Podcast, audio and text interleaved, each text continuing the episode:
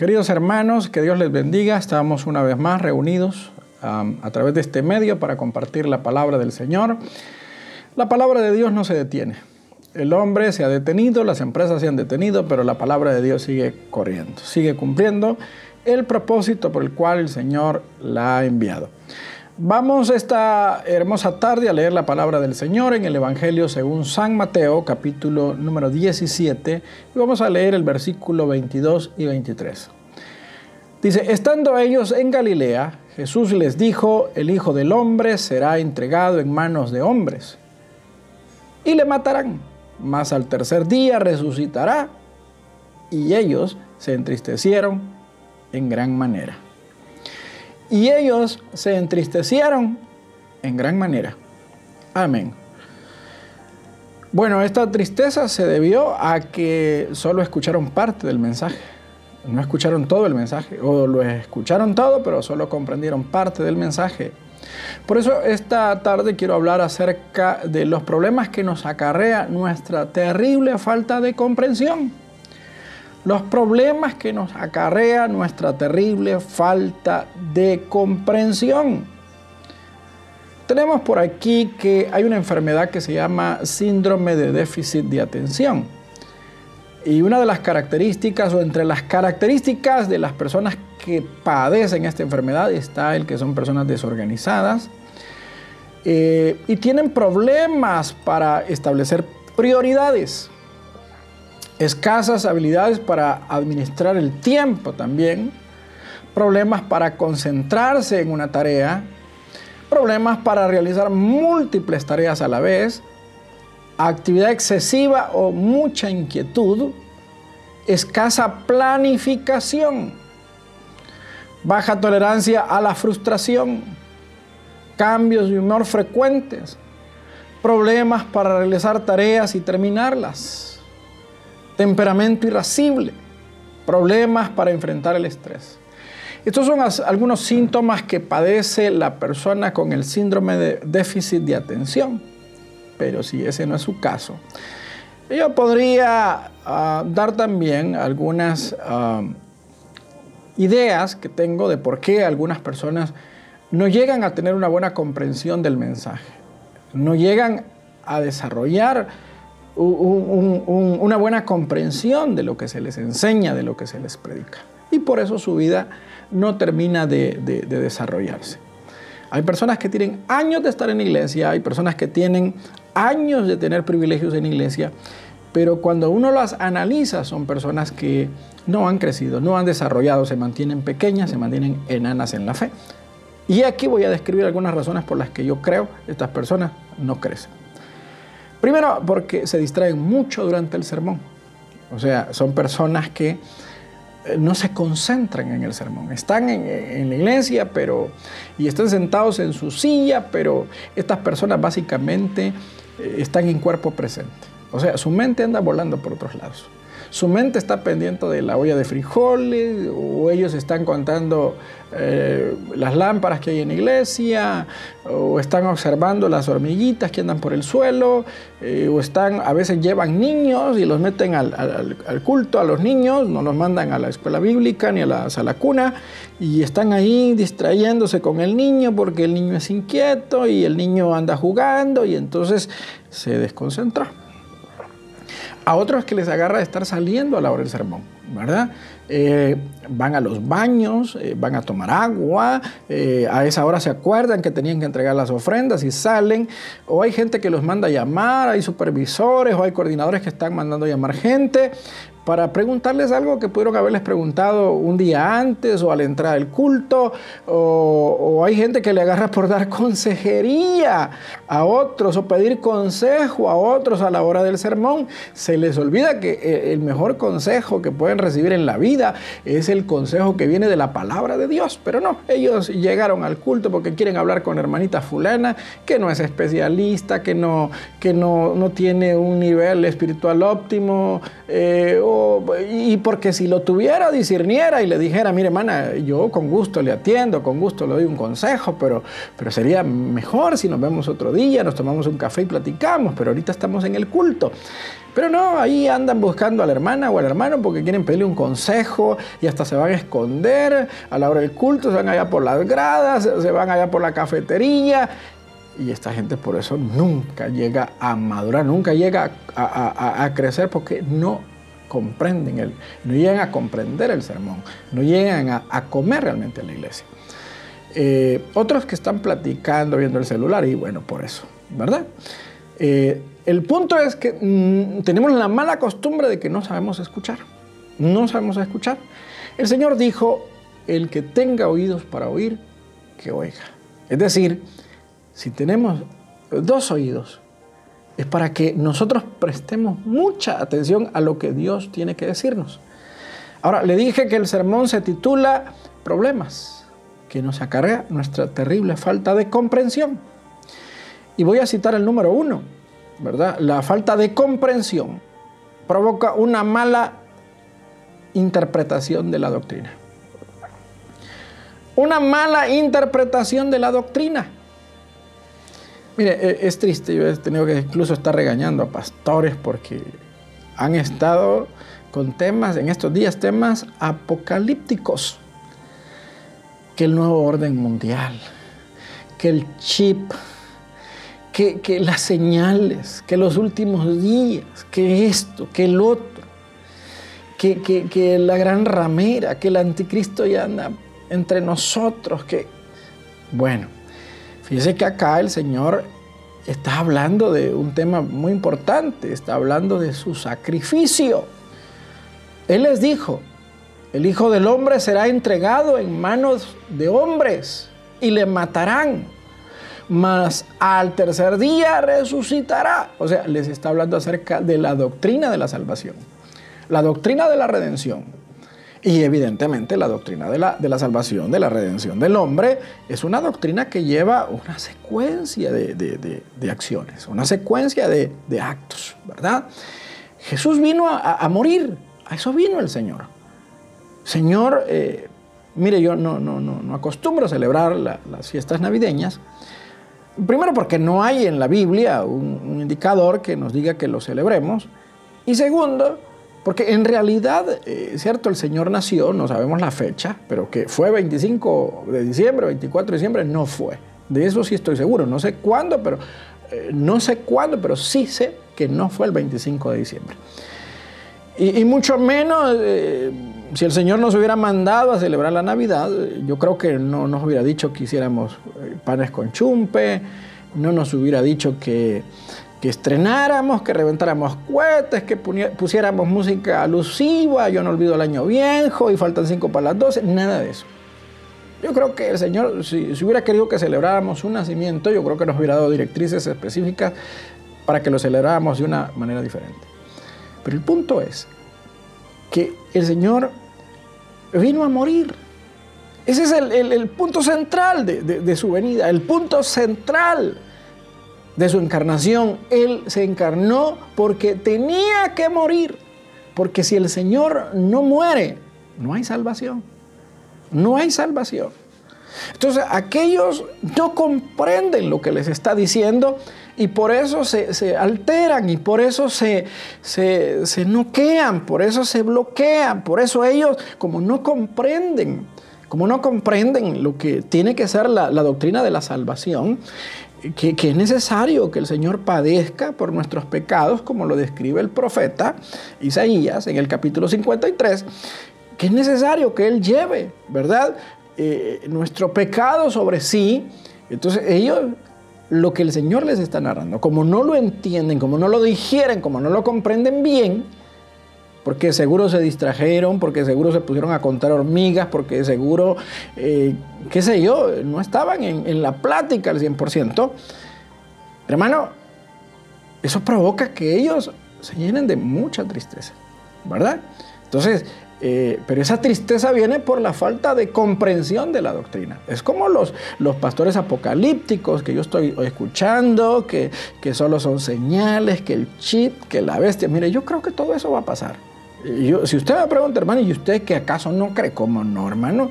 Si yo creo que va a haber un rapto de la iglesia, yo creo que va a haber una gran tribulación, yo creo que va a aparecer el hombre de pecado, yo creo que el anticristo está a las puertas, yo creo que vienen los juicios finales. Pero todo se va a dar en una secuencia, en una secuencia que está establecida por la palabra de Dios. ¿Y qué significa eso? Que previo a todos esos acontecimientos finales será el rapto de la iglesia. Es decir, ya nosotros no vamos a ver esas cosas, ya este nuevo orden. Lo otro que debemos de saber es que el rapto, bueno, primero, la gran tribulación, los juicios finales no comienzan mientras la iglesia esté en la tierra. Media vez la iglesia esté en la tierra, no hay juicios finales, no hay gran tribulación, no hay bestia. Dice Pablo que al presente hay quien lo detiene. Aquí está el Espíritu Santo en su ministerio eh, con la iglesia y mientras la iglesia no sea arrebatada y el Espíritu eh, cese, ¿verdad?, la obra de convencimiento de pecado que Él tiene sobre los pecadores, que, está eh, en conjunto operando con el mensaje, con la predicación. Entonces, mientras la iglesia esté acá, no empieza la gran tribulación, no empieza. Así que cuando empieza, un segundo después de que la iglesia sea arrebatada. Entonces sí, ¿Cuál es la fecha de, la gran tribulación? Un segundo después de que la iglesia sea arrebatada. Pero mientras ahorita no hay, no hay, y que, se está preparando el escenario, ese escenario se viene preparando desde siempre. Desde siempre el escenario se está preparando, desde siempre. Entonces, la mala comprensión de la doctrina hace que muchos caigan en miedo, en temor, en aflicción, en preocupación. Entonces, falta de comprensión de la doctrina. Ahora, la falta de comprensión de la doctrina, la falta de, entendimiento de la doctrina provoca confusión emocional, porque acá tenemos que ellos, dice, se entristecieron en gran manera. E, estos pastores apocalípticos están llenos de temor y están infundiendo temor, están infundiendo miedo. Hermano, yo, yo le voy a decir una cosa, o sea, una persona que no ha entendido el mensaje, que no ha entendido que para nosotros el vivir es Cristo y el morir es ganancia. ¿Sí sabía usted que para nosotros el morir es ganancia? Que la muerte no es una tragedia para el cristiano. ¿Sí sabían eso ustedes? Que la muerte no es una tragedia para el cristiano. Espero que lo sepamos. Porque si no lo sabemos, esto va a provocar en nosotros confusión emocional. Mire, eh, cada vez que el presidente hace una cadena de televisión, los supermercados se abarrotan a esto se le llama eh, compras de miedo, ¿verdad? Compras de miedo. O sea, la gente cree que, que, cada vez que aparece el presidente va a endurecer las medidas y sale la gente abarrotada. Ahora, pero ese miedo de la gente es un miedo, no sé en qué está fundamentado, porque la verdad a mí me sorprende, pues, o sea, yo tengo tiendas cerca, las tiendas están llenas de productos, pero, pero el, hecho es que hay mucha gente que también, en el, en el sentido espiritual, está infundiendo temor a sus congregaciones, está infundiendo miedo a sus eh, congregaciones pero es porque no comprenden la doctrina. O sea, la falta de, atención hace que no comprendamos la doctrina. La falta de, comprensión a la doctrina hace que tengamos confusión emocional, hace que tengamos confusión y, los discípulos lo muestran llenándose de miedo porque no, no escuchan bien, no comprenden porque, mire, quizás solo oyeron parte del mensaje. El mensaje dice así, el Hijo del Hombre será entregado en manos de hombres. Primero, y le matarán. Segundo, mas al tercer día resucitará. Tercero. O sea, la historia es una historia que empieza mal, pero que termina bien. Pero yo creo que ellos solo oyeron las dos primeras partes. Será entregado y le matarán. Entonces, como consecuencia de que no oyen la tercera parte, porque la tercera parte es, más al tercer día resucitará. Ahí tuvieron que haber soltado un gloria a Dios, un aleluya, o viva Cristo, aleluya, estamos en victoria, Señor se va a levantar, va a vencer. Pero como no comprendieron, solo escucharon las primeras dos partes, se entristecieron. En gran manera, dice. O sea, no fue una tristeza de que, ¿qué te pasa? O estoy... No, hombre, se agarró de chillar lo más seguro. Les entró la depre de seguro. De seguro se quedaron como, como, como petrificados, creo yo, paralizados, creo yo. Así como hay gente ahora petrificada, paralizada.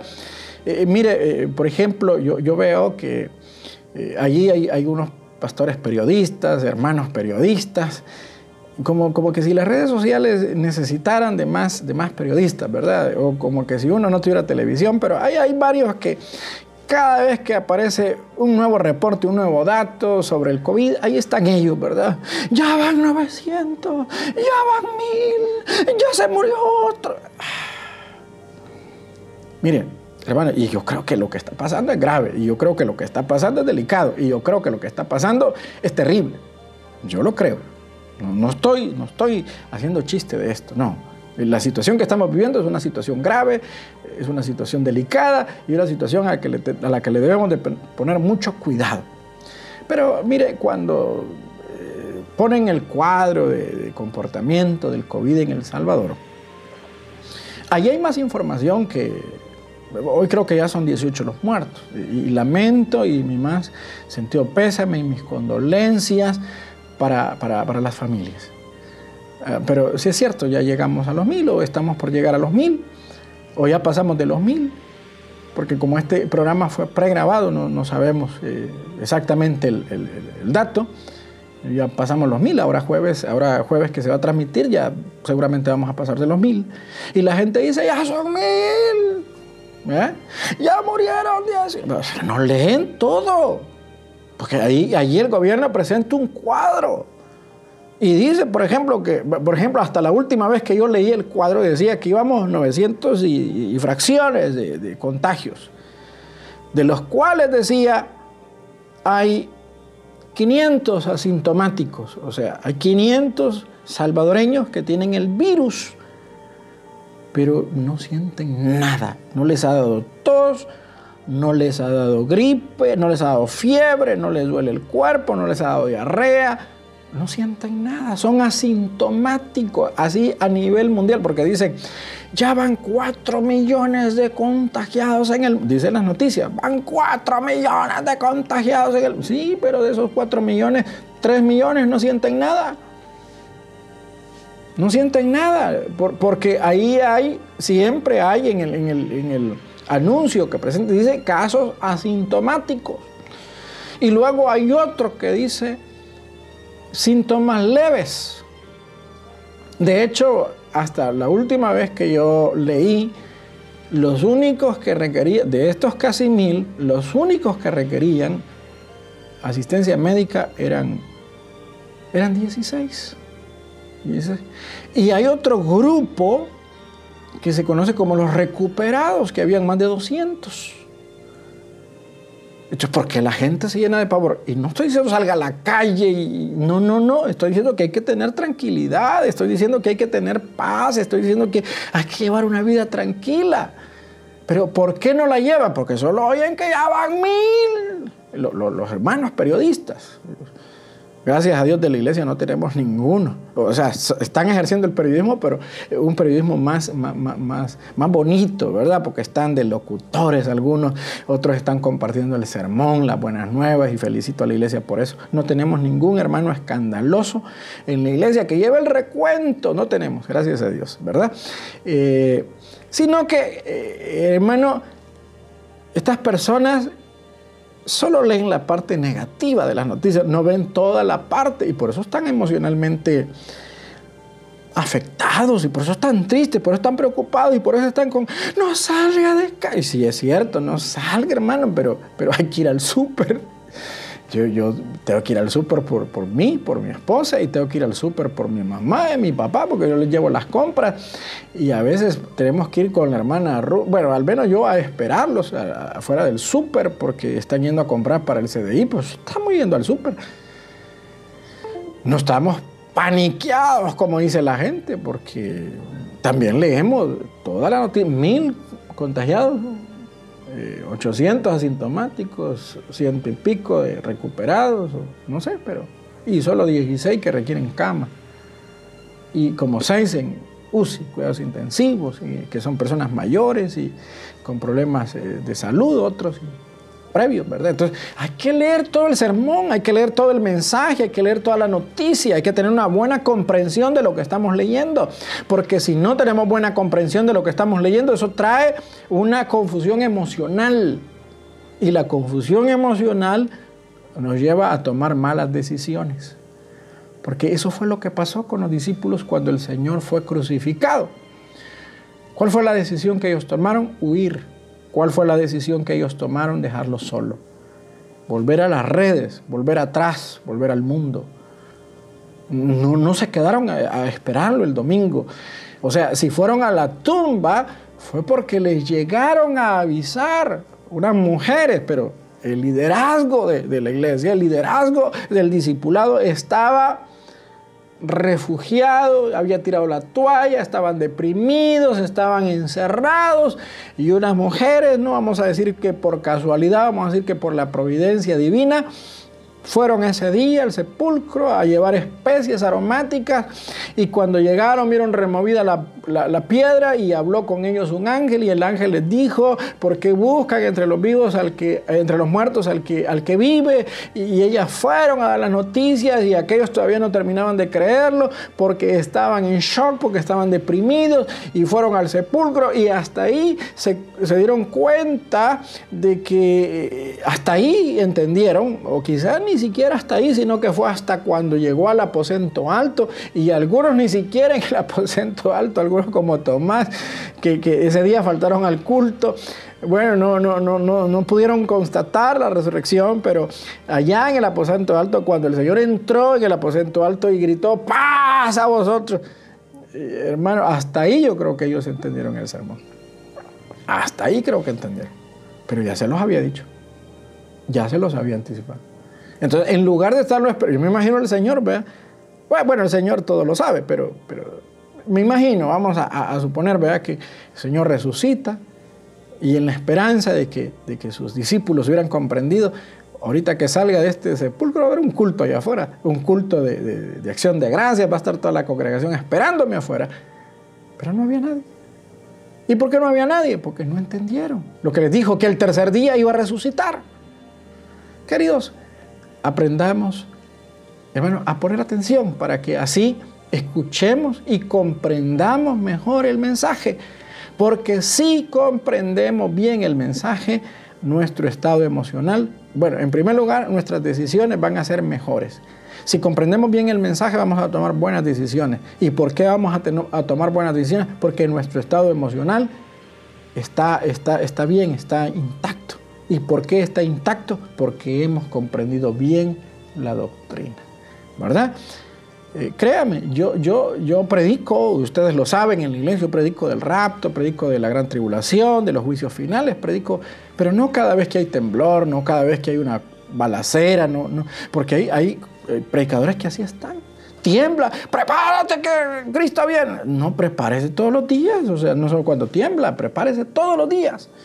Ahorita hay muchos que están el sello de la bestia y que la marca y que el chip viene en la vacuna. No, hermano, si, a la iglesia no le van a poner el chip, ¿quién le ha dicho eso? ¿Quién le ha dicho? Hay que, o sea, sí, cuando nos vayamos a, saber si en la leche, a saber si en la gaseosa, a saber cómo le van a poner. Y le voy a decir una cosa.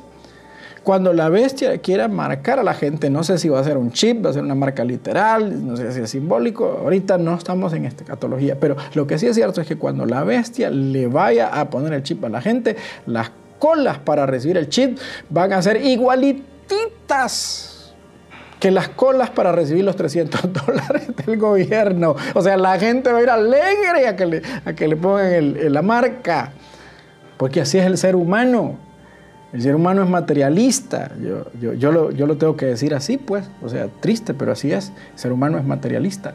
Así que cuando la bestia diga, les voy a regalar eh, para comer porque hay una crisis, ah, la gente ha desaparecido. Esto es un ensayo, el coronavirus es un ensayo. Y hay gente que ha desaparecido y que los extraterrestres, esto es para identificar quién verdaderamente es cristiano, y, o perdón, que es un ser humano y que no es extraterrestre y que puede ir al súper y que puede ir a la farmacia. Tenemos que ponerle ahí un, un mecanismo, entonces, y, y ahí les van 400 dólares de saldo Ah, ya me imagino las colas afuera de, los bancos, no sé dónde va, qué, va a contratar el anticristo. Pero, pero mientras la iglesia esté, eso no va a pasar.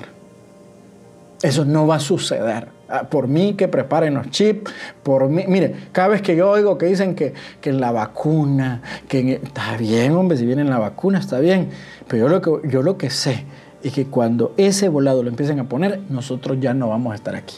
¿Por qué lo creo? Porque he comprendido bien la doctrina. Queridos hermanos, queridos oyentes, aprendamos a poner atención a los sermones, porque la falta de comprensión produce mal entendimiento de la doctrina, mal entendimiento de la doctrina produce confusión emocional, la confusión emocional nos lleva a tomar malas decisiones. Pero la buena comprensión de la doctrina trae paz emocional y la paz emocional trae serenidad para tomar buenas decisiones. Queridos, que Dios me les bendiga, presten atención a la palabra y orémosle a Dios para que muchos puedan eh, escuchar este mensaje. Oremos, Padre que estás en los cielos, te doy gracias en el nombre de Cristo por cada uno de los hermanos que esta tarde han estado reunidos con nosotros para escuchar tu palabra. Te pido que los bendigas, que los guardes en el nombre de Jesús. Amén y amén. Buenas tardes iglesias, eh, nos vemos pronto, que Dios me les bendiga a todos.